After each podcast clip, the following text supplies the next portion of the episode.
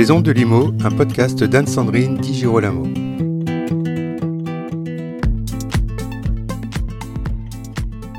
Véritable problème de santé publique, source de multiples conflits de voisinage et de contentieux, voici le bruit qui semble envahir de sa négativité chacun d'entre nous.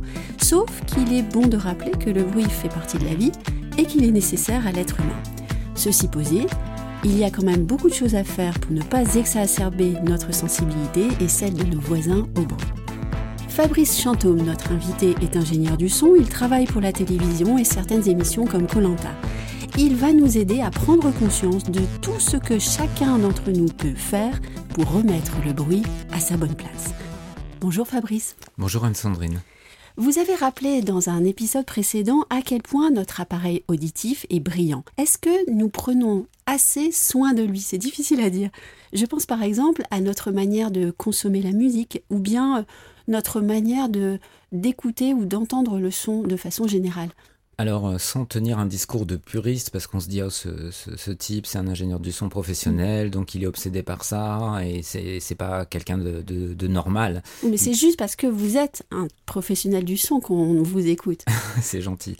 Euh, je dirais qu'il y a des précautions et surtout des constats dans la manière de consommer la musique qui a assurément évolué ces dernières années, avec une consommation de plus en plus mobile, nomade, avec des appareils portables qui sont d'ailleurs souvent pas faits pour ça je pense au téléphone portable. Euh, ce qu'il faut regretter, c'est qu'en fait, euh, sur ces appareils, comme les téléphones portables, la partie euh, dévouée par, enfin, vouée par les, industriels à, l'audio est, est, traitée à l'économie. C'est-à-dire qu'on vous vend toujours le téléphone mm. avec le super écran, avec l'image ultra contrastée et tout. Mais combien de produits annoncent on a une super qualité de son, vous pourrez écouter en streaming ou vos fichiers haute résolution C'est extrêmement, extrêmement rare. Donc à partir de là, le constat est le suivant c'est que si vous écoutez. Euh, sur un téléphone, alors sur le haut-parleur du téléphone, là aussi il y a des différences, mais c'est quand même un affreux crin-crin. Oui. Et euh, mais sur un téléphone, même si vous branchez un casque, euh, la partie amplification, qui envoie le signal et qui l'amplifie vers votre casque, elle est tellement faite à l'économie. Souvent, elle manque de puissance. Et si vous écoutez euh, dans, le, dans, le, métro, vous allez pousser le volume. Et là, ça va être du, du bruit, mais dans le sens négatif du terme. Ça va être de la distorsion, l'agression à main armée, ou plutôt à mmh. oreille euh, euh, en péril. C'est-à-dire que vous poussez fort et, ça, et, tout d'un coup, c'est très fatigant, très pénible. Le, le pire étant qu'il y a aussi eu une pression sur l'industrie musicale et surtout la musique populaire. Euh, qui n'est pas si nouvelle que ça, mais pour produire de la musique où le niveau est constamment fort tout est fort. Il n'y a plus de moments, euh, alors on est loin de la musique classique avec des pianissimos et des fortissimos, mais même en variété, en chanson française, j'avais pu comparer le catalogue par exemple d'un artiste Michel Fugain et en, me baladant à travers les, les compact disques de ses enregistrements, alors les anciens des années 70, 80, 90, 2000, plus on avance, plus les disques sont gravés entre guillemets forts et surtout plus la musique est fort constamment et c'est épuisant. Mm. Parce que la musique, comme la vie, est nuance. Et on entend du bruit au, lointain, un petit klaxon. Je ne sais pas si nos auditeurs l'entendront, mais bon, ça m'a perturbé, excusez-moi. Euh, tout est toujours plus fort, enregistré plus fort. Et... Alors, enregistré et surtout, enfin, c'est dans le traitement, dans le mixage et dans ce qu'on appelle le mastering, c'est-à-dire la finition. Le mastering, normalement, c'est une étape finale qui permet d'harmoniser pour un projet euh, musical euh, d'harmoniser les différents titres, par exemple, d'un album, surtout s'ils ont été faits dans différents endroits. Et puis aussi les, traiter en fonction du support. On a maintenant une nostalgie très vivace du support euh, vinyle, disque 33 tours. Il a des limitations mécaniques qui supposent qu'on ne peut pas faire n'importe quoi sur ce support, sinon ça ne marche pas. Bon, sans entrer dans le détail. Donc l'idée c'est que à la fabrication, au lieu de conserver les écarts de volume sonore et d'énergie, on a tendance à tout compacter. C'est-à-dire que, par exemple, je peux vous parler très doucement comme ça, ou je peux vous parler fort. Bon, et là je porte la voix, mais c'est un peu mhm. idiot. Et eh ben, les écarts, les moments chuchotés vont être artificiellement montés très très fort comme ça. Et c'est complètement contre nature. Parce que quand vous parlez à un ami ou un conjoint et que vous voulez lui chuchoter des mots d'amour, vous on allez les pas. Chuchote. On les chuchote. On ne mm. hurle pas. Et, là, il y a beaucoup de musique où tout est fort tout le temps. Donc déjà, c'est contre-naturel et c'est épuisant. Et c'est la parade. C'est alors. Il y a aussi l'illusion pour les producteurs musicaux que si mon disque est plus fort que les autres, on l'entendra, il passera devant les autres Parce que notre appareil auditif dont je vantais les qualités l'autre jour, il a quand même un gros défaut. Il est un petit peu stupide sur un point, c'est que tout ce qui est plus fort semble meilleur pour lui. C'est-à-dire vous écoutez euh, le même enregistrement de, de guitare euh, classique à un certain niveau, vous le montez même de 2 décibels, vous vous dites ah ça c'est mieux. Oui. C'est une illusion. Et nous en tant que professionnels, il faut vraiment mais il y, a, vraiment des embouteillages dans le lointain. Bon, c'est la vie, hein, la vie de la ville. Euh, il faut qu'on se méfie de ça, nous, en tant que professionnels, de pas se faire abuser, de dire ah j'ai changé un réglage, c'est plus fort, donc je pense que c'est mieux. En vérité, ça l'est pas forcément. Euh, donc et ça, ça remonte à, très très longtemps, euh, même dans les années 50, quand il y avait les jukebox, parce que là je suis en train de, de, dire du mal des téléphones portables d'aujourd'hui, mais les jukebox des années 50, c'était pas d'une qualité très grande. Et pour passer sur les jukebox, pour passer à la radio de l'époque, il y avait déjà une espèce de course à l'armement que la musique populaire soit forte longtemps. Mais là, avec l'avènement des technologies numériques, on peut faire tout et n'importe quoi, on est arrivé à ça. Donc si vous prenez une musique qui est forte, euh, et qui induit plein de distorsions déjà à l'intérieur, et que vous balancez ça dans un téléphone et que vous mettez ça à fond, mais vous pauvres oreilles, quoi. Et les écouteurs Les écouteurs, effectivement, là aussi c'est essentiel. Je, suis parti très loin, mais il fallait pas oublier ça. Euh, les écouteurs euh, fournis de série avec les téléphones souvent sont de mm. qualité médiocre. Ça vaut le coup d'investir quelques dizaines d'euros, voire centaines d'euros, pour les, plus mélomanes, dans des écouteurs de qualité ou un casque de qualité qui justement, ayant un meilleur rendement, une meilleure efficacité, même avec un appareil modeste, vous donnera un une restitution plus plaisante, plus satisfaisante, et vous n'aurez pas à mettre aussi fort, et vous entendrez mieux. Donc, euh, pour résumer, c'est vrai que ça vaut le coup d'investir un peu d'argent quand on passe du temps dans les transports à écouter de la musique. Pourquoi? Alors, soit on peut acheter un petit appareil baladeur dédié à ça, ça existe ça peut aller même à des prix euh, délirants, mais ça existe. Ou alors tout simplement, il existe des choses, euh, ça ressemble à une clé USB, vous branchez ça sur votre téléphone, euh, et à l'autre bout, bah, il y a une prise pour brancher votre casque. Et dans cette petite grosse clé, petite grosse clé USB, je sais pas si ça se dit, mais c'est un peu plus gros qu'une clé USB, mais c'est pas, c'est pas énorme. Il y a justement un convertisseur numérique analogique, donc qui transforme les, le son de vos fichiers en audio écoutable, et puis un petit circuit d'amplification. Et des fois, pour une centaine d'euros, vous avez un son super bon, quoi. Et vous protégez vos oreilles. Et le casque, alors Je suis allée dernièrement, d'ailleurs. Euh, à la recherche d'un casque et là je me suis retrouvée devant un mur mm, mm. Euh, de casques au magasin euh, allant de 10 à plusieurs centaines d'euros et moi madame tout le monde j'ai été perdue je suis ressortie sans rien d'ailleurs. Ouais, je comprends. Euh, bah, je suis un peu consterné de dire qu'on est dans un domaine où le marketing euh, a pris la main et où on a des marques de casques qui n'ont rien à voir, euh, qui n'ont aucune crédibilité, j'irais historique. Moi, j'aurais tendance à conseiller quand même à s'intéresser à des produits de marques qui sont là depuis longtemps. Mhm. Des marques qu'on connaît comme Sennheiser pour les Allemands, à la limite Sony, les Japonais, Audio Technica chez les Japonais font, font des belles choses. Euh, bon, c'est des sonorités un peu différentes. AKG, enfin, des marques connues, établies, il y a quand même plus de bons produits. Oui, chez ces marques-là que des marques alors qui bon qui sortent de rien alors qui certaines euh, je sais pas il y a une marque qui s'appelle Skull Candy. C'est tout dans le look par exemple pour les skateurs les amateurs de skateboard et de, de, VTT enfin de, de, BMX de vélo acrobatique c'est leur truc. Ou alors Marshall la marque d'ampli euh, de guitare électrique liés à l'histoire du rock, ils se sont mis à fabriquer des casques et des enceintes Bluetooth. Et beaucoup, c'est n'importe quoi. Mm. Bon, l'exemple, euh, je, suis en toute liberté, donc je peux dire du mal de qui je veux quand je veux. Euh, c'est Beats, une marque créée de toutes pièces, euh, entre autres par un rappeur, producteur, rappeur, Dr. Dre, Dr. Dre, et puis par un producteur de musique américain, c'est Jimmy Iovine, je crois, il s'appelle. Des hommes d'affaires très avisés. Les premiers Beats en particulier, je pense que les, les, les, les plus récents, c'est mieux mais c'est une catastrophe. C'est-à-dire qu'en termes de neutralité, un, ce sont des casques qui exagèrent les basses fréquences, mais qui se... Et on disait, bah, c'est bien pour écouter du hip-hop ou du RB ou de la musique urbaine. Je suis désolé. Non, non, mm. parce que moi j'adore euh, les basses profondes et tout, et j'ai de, quand je travaille, j'ai un système qui descend très bas, mais là c'est juste n'importe quoi. On a maintenant des logiciels d'ailleurs aussi pour, les grands euh, pour le grand public, euh, un petit logiciel qui s'appelle SonarWorks, qu'on peut adapter même sur son téléphone portable, qui va corriger les défauts de votre casque. Il va compenser ces déséquilibres. Ça peut être une solution, mais le mieux c'est quand même de partir sur un casque euh, un petit peu plus naturel. Euh. Il n'y en a pas tant que ça, j'avoue, c'est un peu triste. Euh, mais je conseille vraiment de mettre un minimum d'argent et d'aller sur des marques établies spécialisés depuis longtemps, Sennheiser, Audio Technica, euh, Sony, voilà, ça par exemple, c'est trois exemples de, de, marques, je dirais, un peu légitimes sur le marché. Voici pour ma manière de consommer la musique. J'aimerais qu'on passe à la question de la maison, puisque euh, en tant qu'ingénieur du son, vous connaissez les studios d'enregistrement et leurs formidables agencements. Est-ce qu'il y a des choses que je pourrais importer euh, depuis ces studios à la maison pour mieux gérer le son? Le bruit, pardon. Alors, bah, le bruit est un son aussi, bien évidemment. Et puis il y a bien des gens qui disent Oh, cette musique de singe, c'est du bruit. Oui. Juste en parlant d'un genre musical qui ne leur plaît pas. Oui, on peut sans doute tirer quelques leçons de l'agencement des, studios d'enregistrement et de mixage, même si, euh, bien sûr, les, exigences ne sont pas du tout les mêmes. Euh, moi, ce que j'en tirerais, c'est qu'un lieu de vie agréable doit être équilibré. Alors, je vais pas vous Qu'est-ce faire. que ça veut dire équilibré? Euh, Ça veut dire qu'il soit à la fois pas trop réverbérant, résonnant, on va y venir, ni trop absorbant. Oui.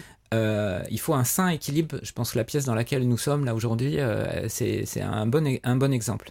C'est une pièce où vous ne vous sentez pas étouffé, comme dans la chambre sourde qu'on évoquait dans le premier épisode, et en même temps, vous n'avez aucun problème à comprendre euh, une conversation tenue même à, voix douce. Euh, pour bien comprendre, puisqu'on est dans l'immobilier, quand vous déménagez ou quand vous, cherchez à emménager, vous visitez des appartements vides. Oui. C'est le parfait exemple. Souvent, les pièces vides bah, résonnent énormément. Alors qu'est-ce que ça veut dire cette histoire de résonance? C'est que vous parlez à un certain niveau et le son de votre voix va rebondir sur les murs, sur le plafond, sur le plancher. Et comme il n'y a ni tapis, ni canapé, ni rideau, ni bibliothèque pleine de livres pour absorber ou diffuser, c'est-à-dire l'absorption, on comprend bien, c'est comme une éponge. Mhm. Diffusion, c'est le l'onde sonore qui arrive, on l'éclate et on, on l'éparpille comme plein de petites gouttes d'eau. Donc du coup, au lieu de qu'elle revienne de manière brutale dans votre oreille, elle est, encore une fois, elle revient mais de manière très douce et éparpillée. Donc absorption et diffusion, apporte du confort acoustique et du confort de vie. Donc vivre dans un appartement vide, on a pu le faire des fois euh, bah, quand on emménage, qu'on n'a pas trop d'argent ou quand on est jeune, étudiant et tout, on a un lit de camp, un petit, un petit réchaud et tout, et bah, voilà, dès qu'il y a des amis qui viennent et tout, c'est la cacophonie. Si les enfants sont bruyants, ça vous casse les oreilles. Euh, et du coup, on a le mauvais réflexe, c'est que dans ces cas-là, comme on s'entend moins bien, on a tendance à parler plus, fort. Et c'est exactement ce qu'il ne faut pas faire, puisqu'on excite encore plus les résonances du local et votre voix est amplifiée. C'est vrai qu'entre euh, une voix parlée dans une pièce, encore une fois moquettée, avec canapé, petit, petit rideau épais, etc., euh, et la même voix parlée dans une pièce euh, au mur lisse, elle pourrait même être mesurée avec un microphone, elle est perçue plus fort dans la pièce lisse et vide. Mhm. Donc le conseil, c'est de savoir doser dans vos lieux de vie, dans vos lieux de convivialité, euh, salle à manger, salon, bah justement, les, pièces avec du carrelage partout par terre, ce que je comprends en maison d'habitation euh, en plein, euh, de plein pied sur, euh, sur jardin, on, garde souvent le carrelage pour des questions mmh. d'entretien. Bah, vraiment, ça serait bien de mettre des rideaux, ça serait bien. des tapis Oui, des tapis, exactement. Qui sont plus à la mode d'ailleurs. Hein, qui vont casser, quoi. Parce que parce que c'est terrible. Euh, donc ça, c'est l'aménagement intérieur va, va, donner un confort à votre lieu de vie et vous le sentirez très mm. vite que, que, vous êtes beaucoup mieux. Et du côté de la cuisine aussi, il y a des choses à faire. Ah oui, oui, oui. Alors il y a des choses à faire assurément. Euh, bah déjà, même s'il y a des contraintes de budget, moi je déconseillerais de prendre, euh, d'acheter des, des, gros appareils, des appareils pardon, de gros électroménagers trop bas de gamme qui souvent non seulement sont les plus gloutons en termes énergétiques, c'est-à-dire en consommation électrique ou en consommation d'eau pour les lave-linges et la vaisselle. Ce qu'on regarde d'ailleurs, on regarde ces critères-là, mais, on ne regarde pas la question de, leur... On n'y pense pas trop, on n'y pense pas trop, c'est vrai. Pourtant, euh, je crois que c'est mentionné sur les fameuses étiquettes multicolores où il y a la consommation, etc. En tout petit, il y a le nombre de décibels. Euh, alors, je ne connais pas les normes, hein, mais, mais qui est quand même un bon indicateur. Et effectivement, des réfrigérateurs bas de gamme, euh, qui, et les réfrigérateurs, ça tourne toute la journée. Quoi. Mm. Quand vous habitez dans un petit appartement, un studio, et que vous avez le réfrigérateur qui fait mi toute la journée, c'est horrible. Euh, bien évidemment, euh, la remarque vaut pour euh, le lave-linge, le lave-vaisselle, ou encore pire, le sèche-linge.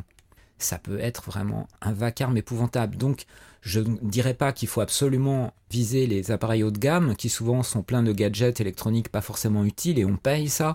Mais en prenant un bon milieu de gamme, on aura Mhm. un équilibre. Bah déjà, on se rendra compte sur la facture électrique ou d'eau qu'on est gagnant. Mais au quotidien, on aura un vrai confort de vie qui est vraiment très très important. Même chose pour les aspirateurs. On parle des aspirateurs Vous êtes un grand spécialiste des aspirateurs. ah, je suis obsédé des aspirateurs. je peux pas supporter le vacarme de l'aspirateur tonitruant avec des fréquences aiguës. Là, j'ai dans mon immeuble, quand la gardienne passe dans l'escalier, je l'entends au troisième étage, ça fait une vraie sirène. C'est abominable. Et bien, justement, quand on regarde, euh, j'ai dû changer mon aspirateur il y a Oui. trois mois. Voilà, Oui, vous allez tout savoir. C'est le sujet. Et je peux vous dire, parce que suite à des expériences malheureuses passées, j'ai scruté sur le site des revendeurs absolument le nombre de décibels revendiqués par chaque appareil. Et on a des écarts absolument incroyables. Les plus silencieux sont notés à ouais, 55 décibels, les plus bruyants à 80. Ça fait 25 décibels d'écart.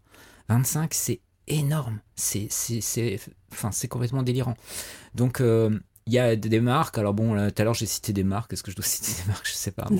Allez, vite fait. Electrolux, Silencer. Je trouve que c'est des gammes vraiment très silencieuses qui ont des, a- des appareils qui, qui sont revendiqués à 56, 57 décibels. Mais euh, quand on voit même alors, 80, c'est l'extrême. hein, mais 70 décibels, c'est très bruyant. Euh, une conversation parlée, posée, c'est à peu près 60 décibels. Vous vous rendez compte que avec les aspirateurs d'aujourd'hui, nous sommes au 21e siècle, merci. Euh, prenons ce qui est là de bon à nous offrir, des aspirateurs modernes silencieux. Vous pouvez passer l'aspirateur et converser tranquillement sans avoir besoin de porter la voix ni de hurler. Avec des aspirateurs bruyants, bah non, c'est ce qu'on connaît depuis des décennies. C'est genre, faut crier par-dessus et on n'entend pas le petit qui vous dit un truc et c'est pénible.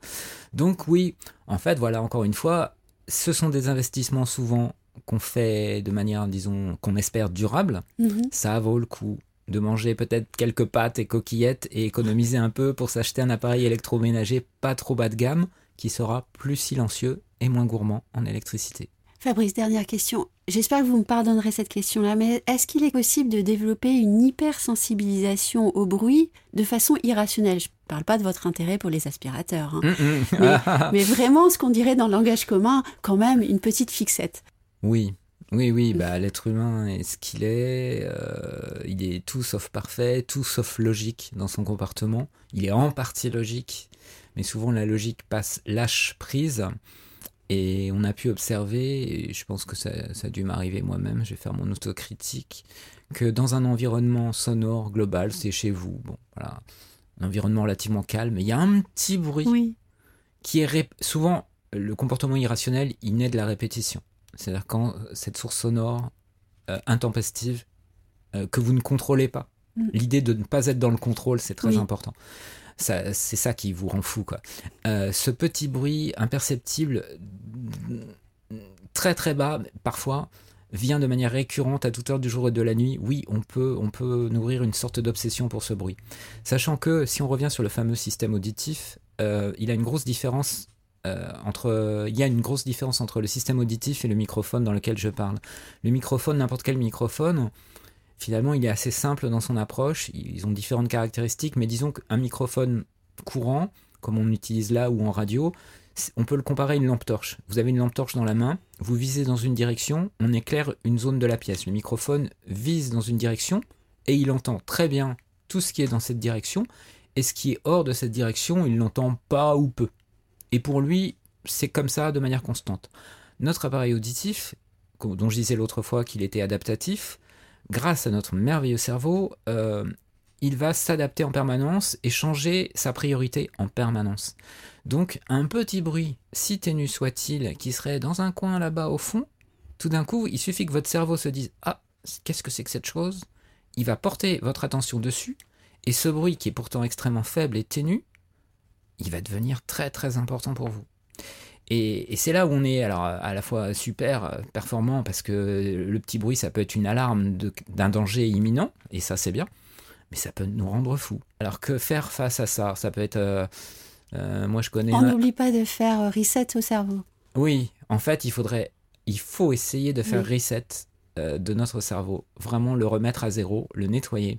Ce qui veut dire euh, peut-être, euh, moi je suis pas sophrologue ou professeur de relaxation, de méditation, mais effectivement, euh, souffler tranquillement, se relâcher et penser à des choses agréables, je sais pas, vos prochaines vacances ou vos vacances précédentes, et puis euh, se concentrer euh, bah, sur les gens avec qui vous êtes et que vous aimez plutôt qu'aux petites nuisances comme ça. Alors bon, là, on parle de petites choses. Bien sûr, toutes petites choses. On n'est euh, pas à côté du périphérique, évidemment. Exactement. Après, il y a aussi des parades. J'ai connu un problème d'écoulement d'eau assez assez gênant suite à des transformations dans mon immeuble. Bah, la parade, la réaction, bah, c'est que j'ai construit un petit coffrage pour isoler le mm. tuyau euh, dans lequel l'eau dévalait euh, tôt le matin, tard le soir. Et euh, le bruit existe toujours, mais il est devenu, je dirais, supportable et complètement acceptable. Donc il faut bien évidemment, pour réussir à vaincre ces obsessions, c'est si on peut localiser le bruit, c'est super. Si on peut mettre quelque chose en œuvre pour soit arrêter le bruit à la source, c'est parfait. S'il y a un robinet défectueux, une fuite d'eau, un truc, bien sûr. Mais en tout cas, le contrôler, le réduire, c'est important. Ça vaut le coup d'en parler à son syndic, euh, à ses voisins, etc. Parce que c'est un confort de vie euh, essentiel.